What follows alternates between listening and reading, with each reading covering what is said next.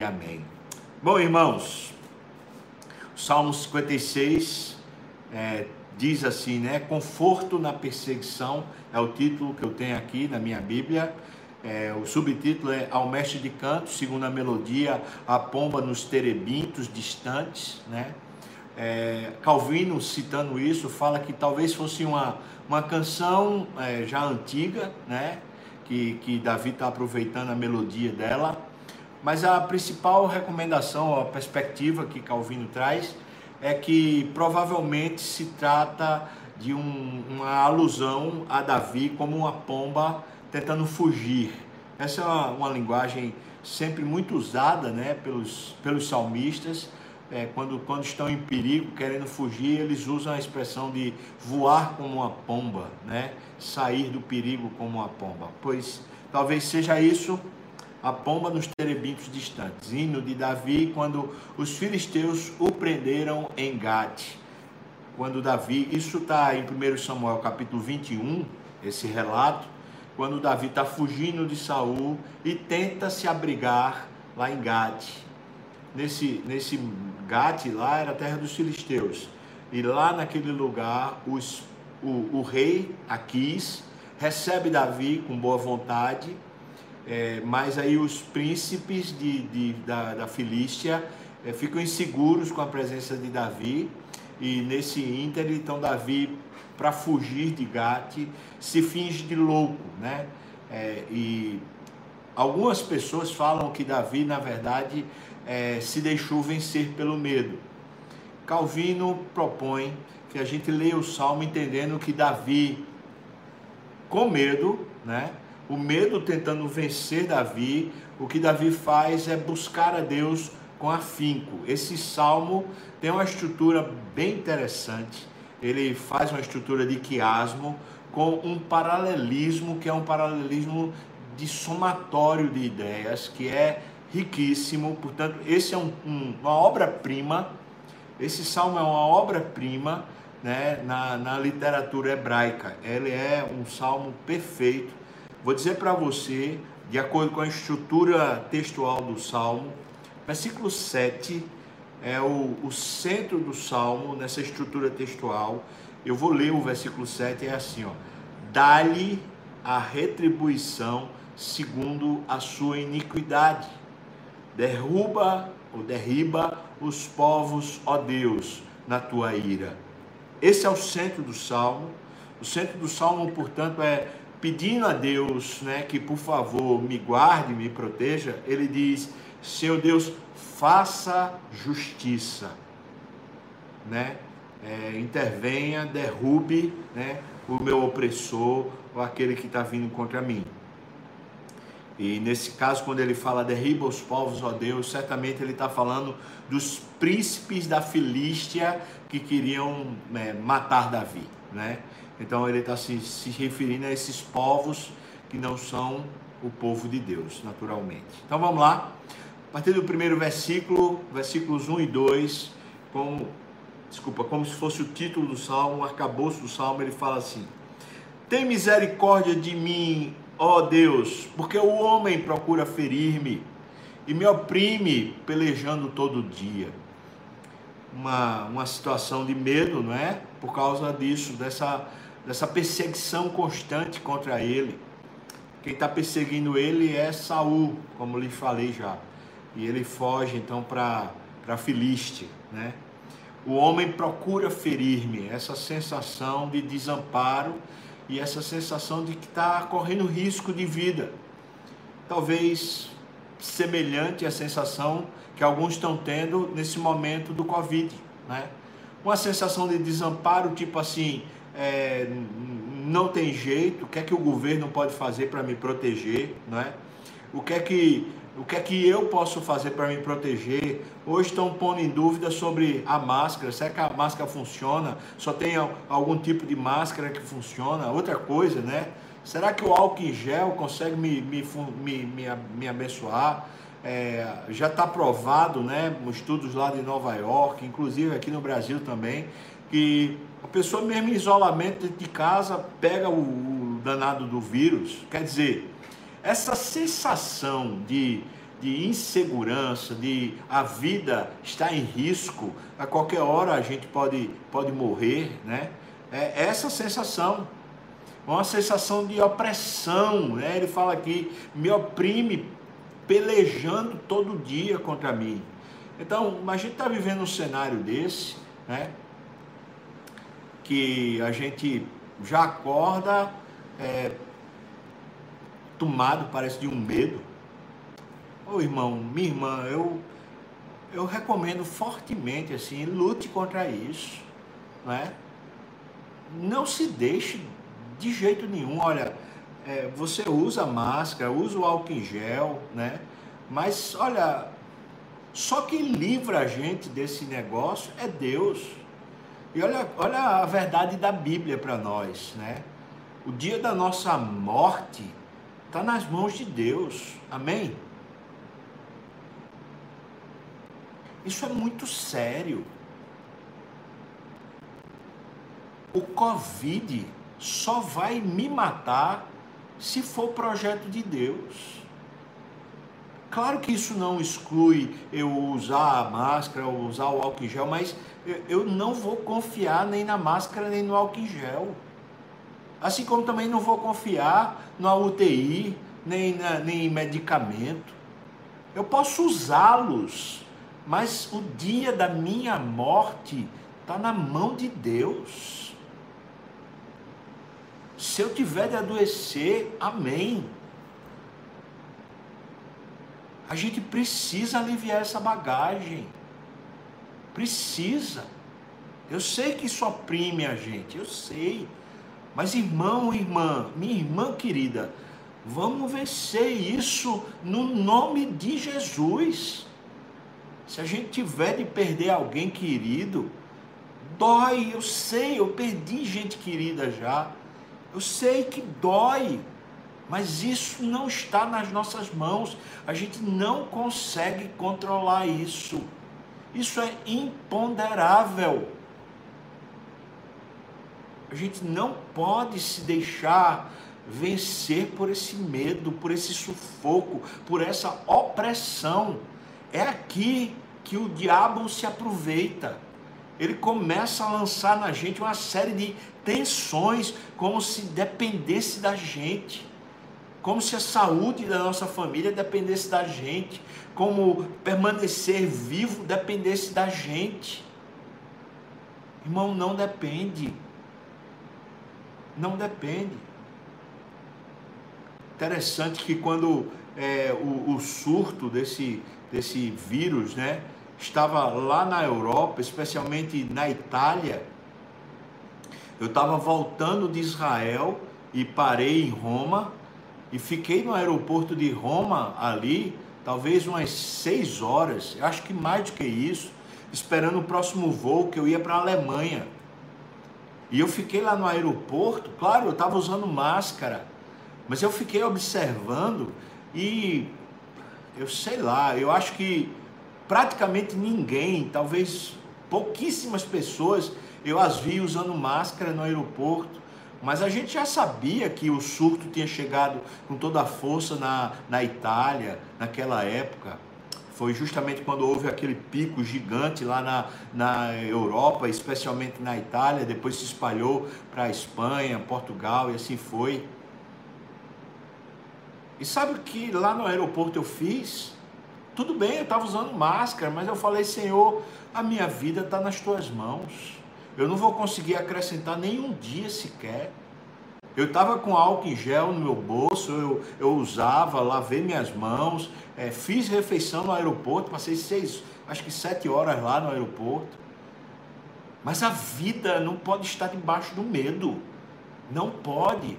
Então tudo bem, vamos tomar as medidas sanitárias, cuidar das coisas. A gente obedece às lideranças por causa de Deus eu particularmente, para mim, eu não concordo com esse, esse isolamento desse jeito, eu particularmente, irmão. Porque isso só quem tem direito a ter são as pessoas de classe média, os ricos também. Os, os pobres, os mais pobres, não têm direito a ter esse isolamento, então eu acho isso injusto.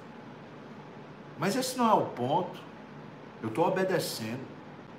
O ponto é, é outro. O ponto é o medo tomando a gente, pelo amor de Deus.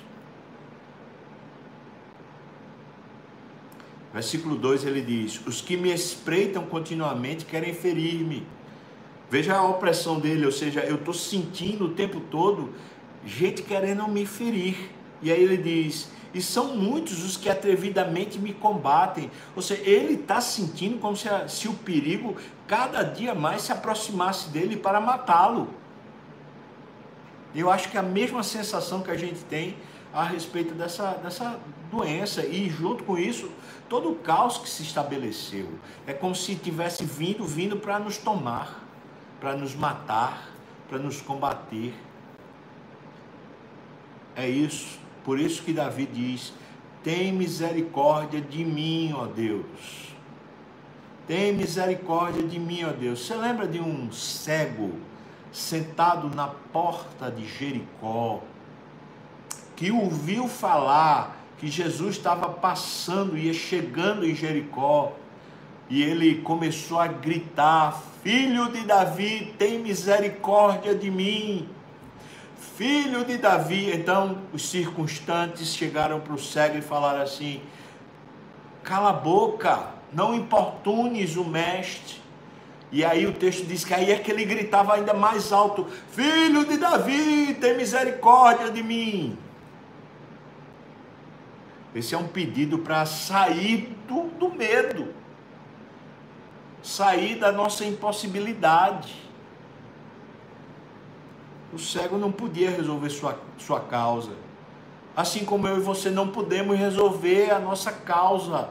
Não está além de nós. Tem misericórdia, Senhor. Tem misericórdia. Me faz confiar em Ti.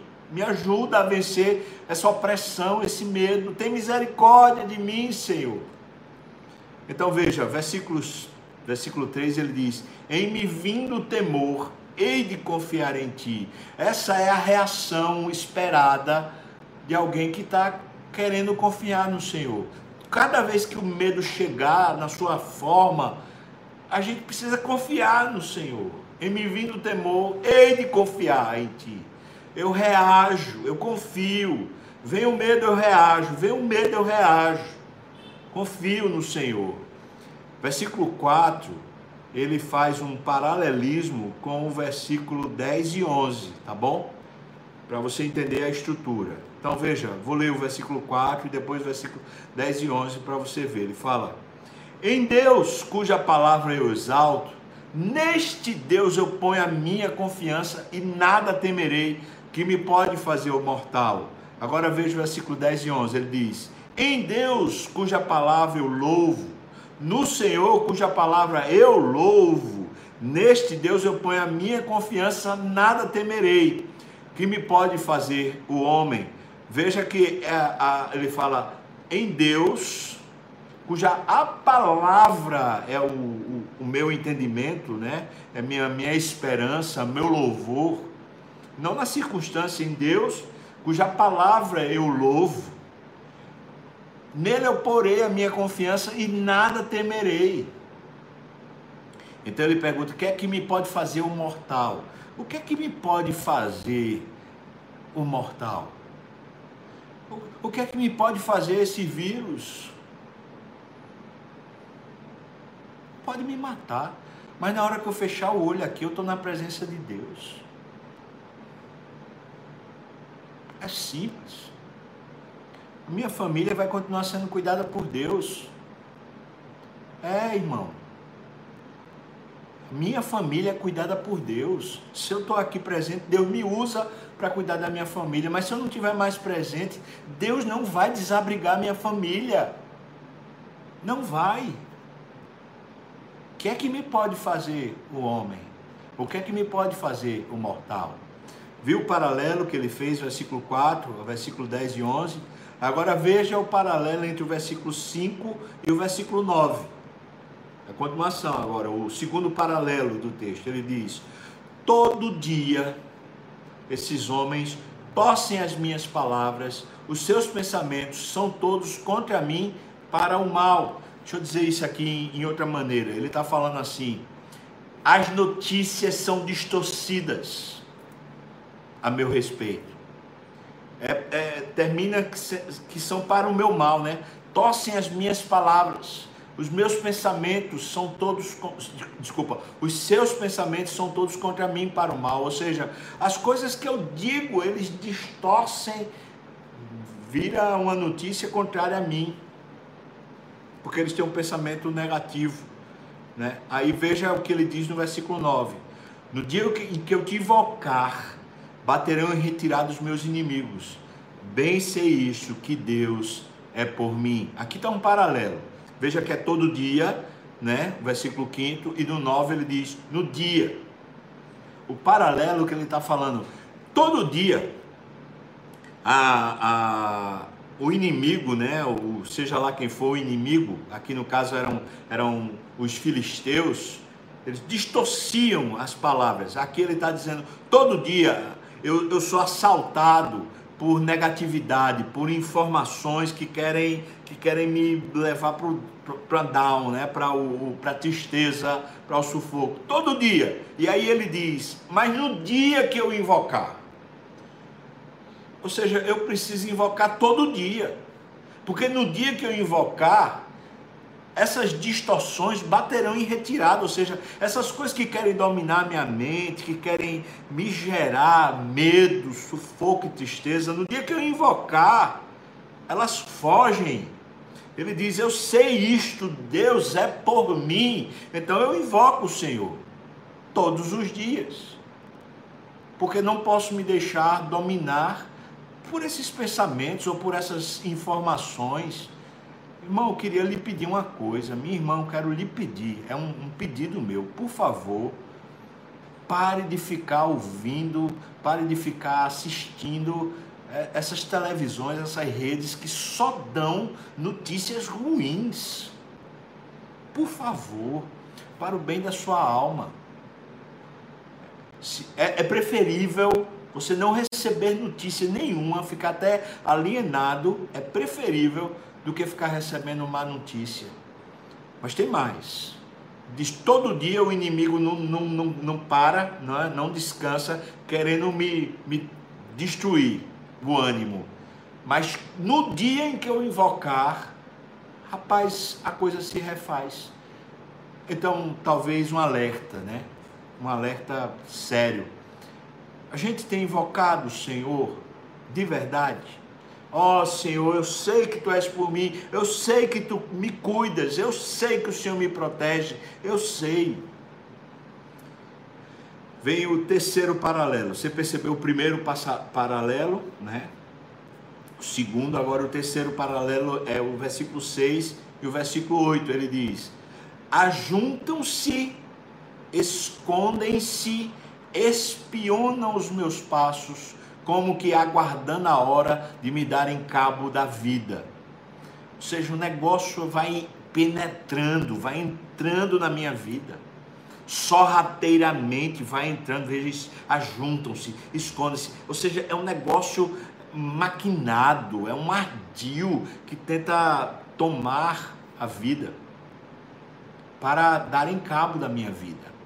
Aí veja o versículo oitavo contaste os meus passos quando sofri perseguição. Ou seja, enquanto existe um ardil tentando me enredar, né? tentando me tragar, existe um ardil do diabo tentando me, me prender, me, me sufocar, o Senhor conta os meus passos. O Senhor vai comigo vendo cada passo que eu dou. E ele diz: Recolheste as minhas lágrimas no teu odre. O Senhor percebe a minha tristeza. E aí ele diz: Não estão elas inscritas no teu livro? O Senhor se apercebe da nossa luta, irmão. Nós não estamos sós. Não, não estamos sós enquanto essa rede tenta nos tomar pelo diabo e nos levar a um, um, um sufoco, uma depressão, uma tristeza, na verdade, o Senhor nos conhece os passos, o Senhor está conosco. Essa história que vivemos é de Deus. É por isso que está o versículo 7, no meio desses três paralelismos, ele diz: dá-lhes a retribuição segundo a sua iniquidade. Derriba os povos, ó Deus, na tua ira, derriba os povos. Amém. O Senhor certamente vai dar a retribuição a todo esse engenho do maligno contra a nossa vida. Certamente. É por isso que esse é um tempo da gente cultivar, para a gente plantar, né? Plantar a esperança, cultivar a esperança, plantar boas palavras, plantar fé, plantar ânimo na nossa alma. Essa é a hora, não é? Então ele diz aqui no versículo 12 e 13: Os votos que fiz, eu os manterei, ó Deus.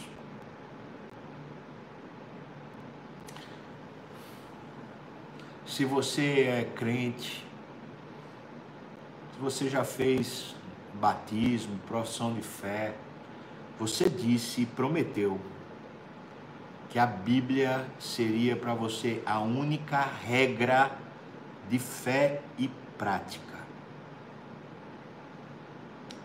A Bíblia nos desafia a respeito do medo, por isso ela é a regra para sua prática agora. Lá em 1 João diz: o perfeito amor lança fora todo medo. Então mantenha seu voto. Mantenha seu voto. Os votos que fiz, eu os manterei. Render-te-ei ações de graças. Vamos reagir, irmão. Vamos reagir. Nome de Jesus, vamos reagir. Vamos reagir. Versículo 13. Pois da morte me livraste a alma Sim, livraste da queda os meus pés, para que eu ande na presença de Deus, na luz da vida. Até aqui o Senhor me, me livrou da morte. Até aqui. Até aqui o Senhor só fez isso, me livrar da morte. E vou dizer, eu lamento mesmo os casos de morte, mas daqueles que são crentes, os relatos que eu vi, que eu conheço, foram de pessoas que nesse momento, quando estavam sendo vencidos pela doença, eles estavam cada vez brilhando mais com o Senhor. As palavras, por exemplo, que eu vi de Timothy Keller, né, um relato falando sobre essa questão do, do, do, do câncer do pâncreas dele, ele falando assim: esse é um tempo da gente desmamar dos prazeres transitórios da terra. É isso. Crente, quando quando está morrendo, né, está perdendo a vida, ele na verdade vence. Em vez de ele ser tomado para o mal, ele é vitorioso sobre a, a morte. É por isso que a gente tem uma, uma vida eterna, né? Da morte me livraste a alma. Eu, eu não tenho medo da morte. Não tenho. E não é para ter, não. Não é para a gente ser irresponsável, mas é para a gente ser, no nome de Jesus, ousado. Ousado. Da morte me livraste a alma. A sentença de morte eterna que poderia me, me levar realmente a ter medo de ser condenado eternamente, de ir para o inferno, essa sentença para mim já foi tirada, porque Jesus pagou pelo meu pecado, eu estou livre eternamente. Eu ando é na presença de Deus. Ele é a luz da minha vida. Cada dia ele me guarda, cada dia ele me protege. Deus abençoe você. Eu espero que você fique bem, realmente. Abençoa aí as pessoas que estiverem ao seu lado. Ora por elas. Pede misericórdia a Deus por elas Abençoa aí seus amigos, seus familiares. Abençoa, irmão, abençoa. Estenda a sua mão, abençoa, ora. Deixa Deus tomar conta, como Davi fez nesse momento que o medo queria tomar ele. Ele diz: Tem misericórdia de mim, ó Deus. E no fim ele está dizendo: Da morte me livraste a alma. Está dizendo: Eu ando na presença de Deus, a luz da minha vida. Deus abençoe você. Boa semana.